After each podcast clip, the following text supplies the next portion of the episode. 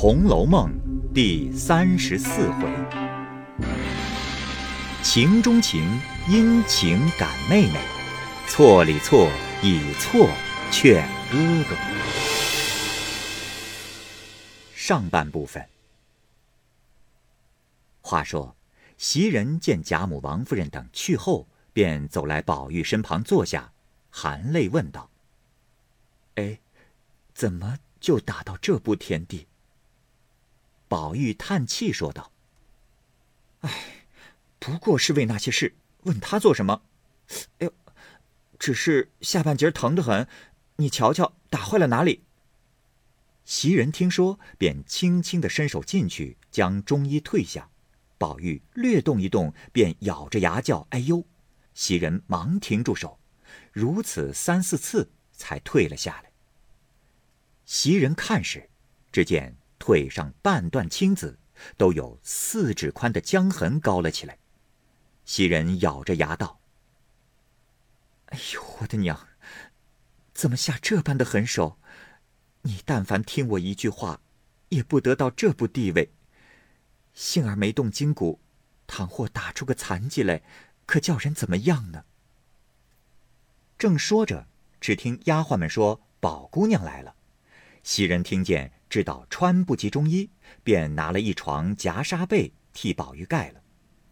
只见宝钗手里托着一碗药走进来，向袭人说道：“啊，晚上把这药用酒研开，替他敷上，把那淤血的热毒散开，可以就好了。”说毕，递与袭人，又问道：“哎，这会子可好些？”宝玉一面道谢，说好些了，又让座。宝钗见他睁开眼说话不像先时，心中也宽慰了好些，便点头叹道：“唉，早听人说一句话，也不至今日。别说老太太太太心疼，就是我们看着，心里也疼。”刚说了半句，又忙噎住。自悔说的话急了，不觉得就红了脸，低下头来。宝玉听得这话如此亲切稠密，竟大有深意。忽见他又噎住，不往下说，红了脸，低下头，只管弄衣带，那一种娇羞怯怯，非可形容得出者。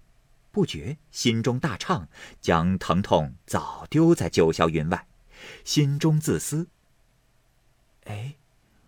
我不过挨了几下打，他们一个个就有这些怜惜悲感之态露出，令人可玩可观，可怜可敬。假若我一时竟遭殃横死，他们还不知是何等悲感呢。既是他们这样，我便一时死了，得他们如此，一生事业纵然尽付东流，亦无足叹息。冥冥之中。若不怡然自得，亦可谓糊涂鬼祟矣。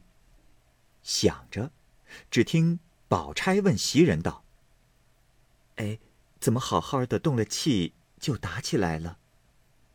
袭人便把贝明的话说了出来。宝玉原来不知道贾环的话，见袭人说出，方才知道，又因拉上薛蟠，唯恐宝钗沉心，忙又阻止袭人道。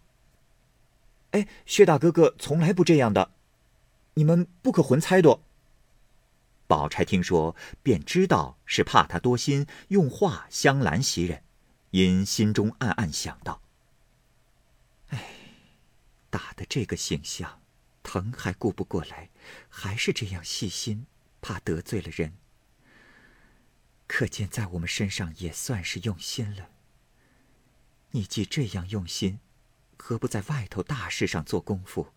老爷也欢喜了，也不能吃这样亏。但你固然怕我沉心，所以兰袭人的话。难道我就不知道我的哥哥素日自心纵欲、毫无防范的那种心性？当日为一个秦钟还闹得翻天覆地，自然如今比先又更厉害了。想必因笑道：“你们不必怨这个怨那个。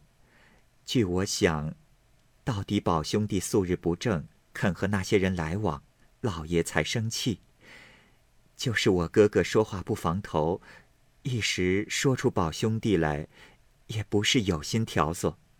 一则也是本来的实话，二则他原不理论这些房闲小事。席姑娘从小只见宝兄弟这么样细心的人，你何尝见过天不怕地不怕，心里有什么口里就说什么的人？袭人因说出薛蟠来，见宝玉拦他的话，早已明白自己说造次了，恐宝钗没意思。听宝钗如此说，更觉羞愧无言。宝玉又听宝钗这番话。一半是堂皇正大，一半是去己疑心，更觉笔仙畅快了。方玉说话时，只见宝钗起身说道：“啊，明儿再来看你，你好生养着吧。方才我拿了药来交给袭人，晚上敷上，保管就好了。”说着便走出门去。袭人赶着送出院外，说：“啊，姑娘倒费心了，改日。”宝二爷好了，亲自来谢。宝钗回头笑道：“，有什么谢处？你只劝他好生静养，别胡思乱想的就好了。要想什么吃的、玩的，你悄悄的往我那里取去，不必惊动老太太、太太众人。倘或吹到老爷耳朵里，虽然彼时不怎么样，将来对景，终是要吃亏的。”说着，一回身去了。袭人抽身回来，内心着实感激宝钗。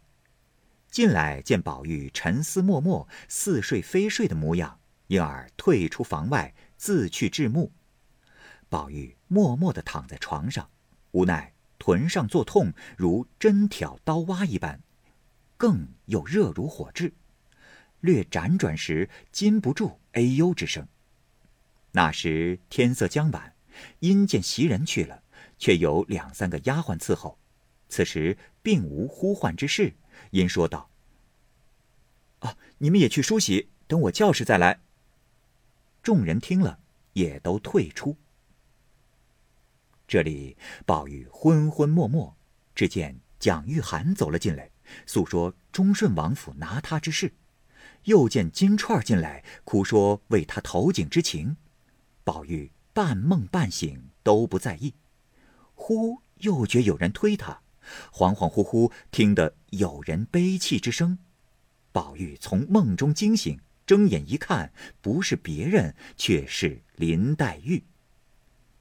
宝玉有恐是梦，忙又将身子欠起来，向脸上细细一认，只见两个眼睛肿得桃一般，满面泪光，不是黛玉，却是哪个？宝玉还欲看时，怎奈下半截疼痛难忍，支持不住，便哎呦一声，仍旧倒下，叹了一声，说道：“哎呀，你又跑来做什么？虽说太阳落下去，那地上的余热未散，走两趟又要受了暑。我虽然挨了打，并不觉疼痛，我这个样儿只装出来哄他们，好在外头布散与老爷听，其实是假的。”你不可认真。此时，林黛玉虽不是嚎啕大哭，然越是这等无声之气，气噎喉堵，更觉厉害。听了宝玉这番话，心中虽然有万句言辞，只是不能说的。半日，方抽抽噎噎的说道：“你从此可都改了吧？”宝玉听说，便长叹一声道。你放心，别说这样话。就便为这些人死了，也是情愿的。一句话未了，只见院外人说二奶奶来了，林黛玉便知是凤姐来了，忙立起身说道：“我从后院子去吧，回头再来。”宝玉一把拉住道：“哎，这可奇了，好好的，怎么怕起他来？”林黛玉急得跺脚，悄悄的说道：“你瞧瞧我的眼睛，又该他取笑开心呢。宝玉听说，赶忙的放手。黛玉三步两步转过床后，出后院而去。凤姐从前头已进来，问宝玉：“可好些了？想吃什么，叫人往我那里去取。”接着薛姨妈又来，一时贾母又打发了人来。至掌灯时分，宝玉只喝了两口汤，便昏昏沉沉的睡去。接着周瑞媳妇、吴登新媳妇、正好十媳妇这几个有年纪、常往来的，听见宝玉挨了打，也都进来。袭人忙迎出来，悄悄的笑道：“啊，婶婶们来迟了一步，二爷才睡着了。”说着，一边带他们到那边房里坐了。倒茶与他们吃，那几个媳妇子都悄悄的坐了一回，向袭人说道：“啊，等二爷醒了，你替我们说吧。”啊。袭人答应了，送他们出去，刚要回来，只见王夫人使个婆子来，口称太太叫一个跟二爷的人呢。袭人听见，想了一想。便回身悄悄告诉晴雯、麝月、谭云、秋纹等说：“啊，太太叫人，你们好生在房里，我去了就来。”说毕，同那婆子一径出了园子，来至上房。王夫人正坐在凉榻上摇着芭蕉扇子，见他来了，说：“哎，不管叫个谁来也罢了，你又丢下他来了。”谁服侍他呢？袭人见问，忙陪笑回道：“啊，二爷才睡安稳了，那四五个丫头如今也好了，会服侍二爷了。太太请放心。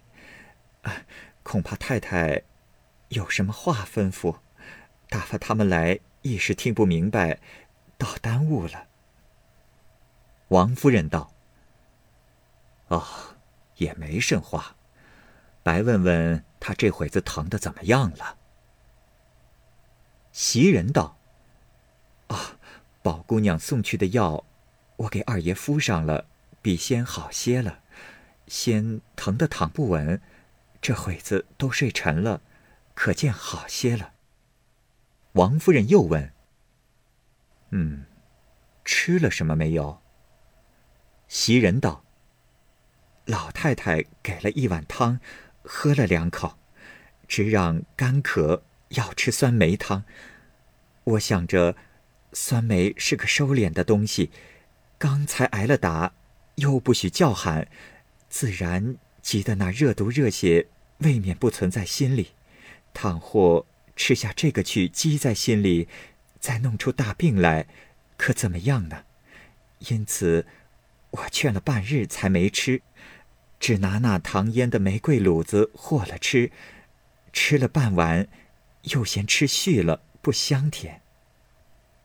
王夫人道：“哎呀，你早该来和我说。前儿有人送了两瓶子香露来，原要给他点子的，我怕他胡糟蹋了，就没给。即使他嫌那些玫瑰膏子絮烦，就把这个拿两瓶子去。”一碗水里只用挑一茶匙儿，就香得了不得呢。说着就唤彩云来。啊，把前儿那几瓶香露拿了来。袭人道：“啊，只拿两瓶来吧，多了也白糟蹋。等不够用再要，再来取也是一样的。”彩云听说，去了半日。果然拿了两瓶来，付与袭人。袭人看时，只见两个玻璃小瓶，却有三寸大小，上面螺丝银盖，鹅黄尖上写着“木樨清露”，那一个写着“玫瑰清露”。袭人笑道：“哎呦，好金贵东西，这么小个瓶儿，能有多少？”王夫人道：“啊，那是进上的。”你没看见鹅黄尖子？你好生替他收着，别糟蹋了。袭人答应着，方要走时，王夫人又叫：“站住！我想起一句话来问你。”袭人忙又回来，王夫人见房内无人，便问道：“嗯，我恍惚听见宝玉今儿挨打，是环儿在老爷跟前说了什么话？你可听见这个了？你要听见，告诉我听听。”我也不吵出来，叫人知道是你说的。袭人道：“啊，我倒没听见这话，只听说为二爷霸占着戏子，人家来和老爷要，为这个打的。”王夫人摇头说道：“嗯，也为这个，还有别的缘故。”袭人道。别的缘故，实在不知道了。我今儿在太太跟前大胆说句不知好歹的话，论理。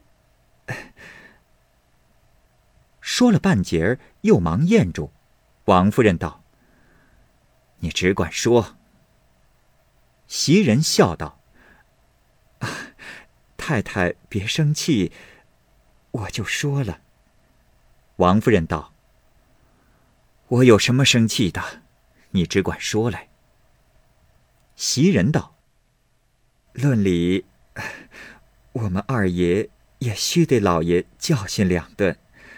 若老爷再不管，将来不知做出什么事来呢。”王夫人一闻此言，便合掌念声阿弥陀佛，由不得赶着袭人叫了一声：“哎呦，我的儿！”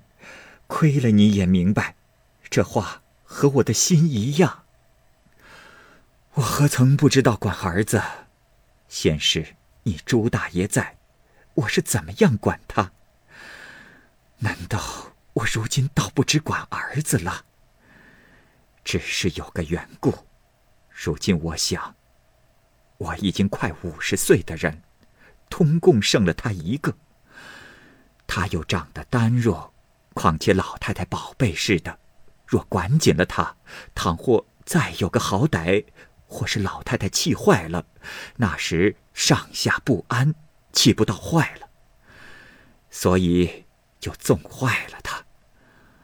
我常常摆着口劝一阵，说一阵，气得骂一阵，哭一阵，彼时他好，过后还是不相干。端敌吃了亏才罢了。若打坏了，将来我靠谁呢？说着，由不得滚下泪来。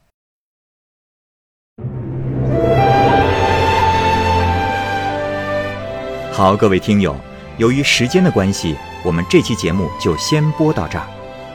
欲知后文详情，欢迎您关注蚂蚁晒尔，并订阅我播讲的《红楼梦》。另外还有更多精彩的系列故事也在其中，欢迎您关注收听。如果您有什么样的意见或者建议，可以通过下方的留言方式及私信的方式告诉我，我会在第一时间回复您。我是蚂蚁，我们下期节目再见。